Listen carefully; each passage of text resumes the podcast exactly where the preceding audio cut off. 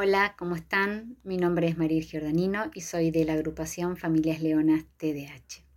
Como todos los años, vengo a contarles que cuando este 28 de julio vean monumentos, espacios verdes, edificios emblemáticos iluminados de color naranja, sepan que es por el TDAH, para concientizar, sensibilizar, visualizar el trastorno por déficit de atención con o sin hiperactividad.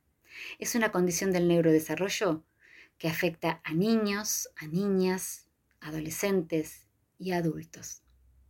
Sus síntomas se acrecentan cuando impactan en una sociedad que desconoce. Por eso, ahora que ya sabes de qué se trata el TDAH, seguramente nos va a doler menos. Este 28 de julio, iluminate de color naranja y acompáñanos.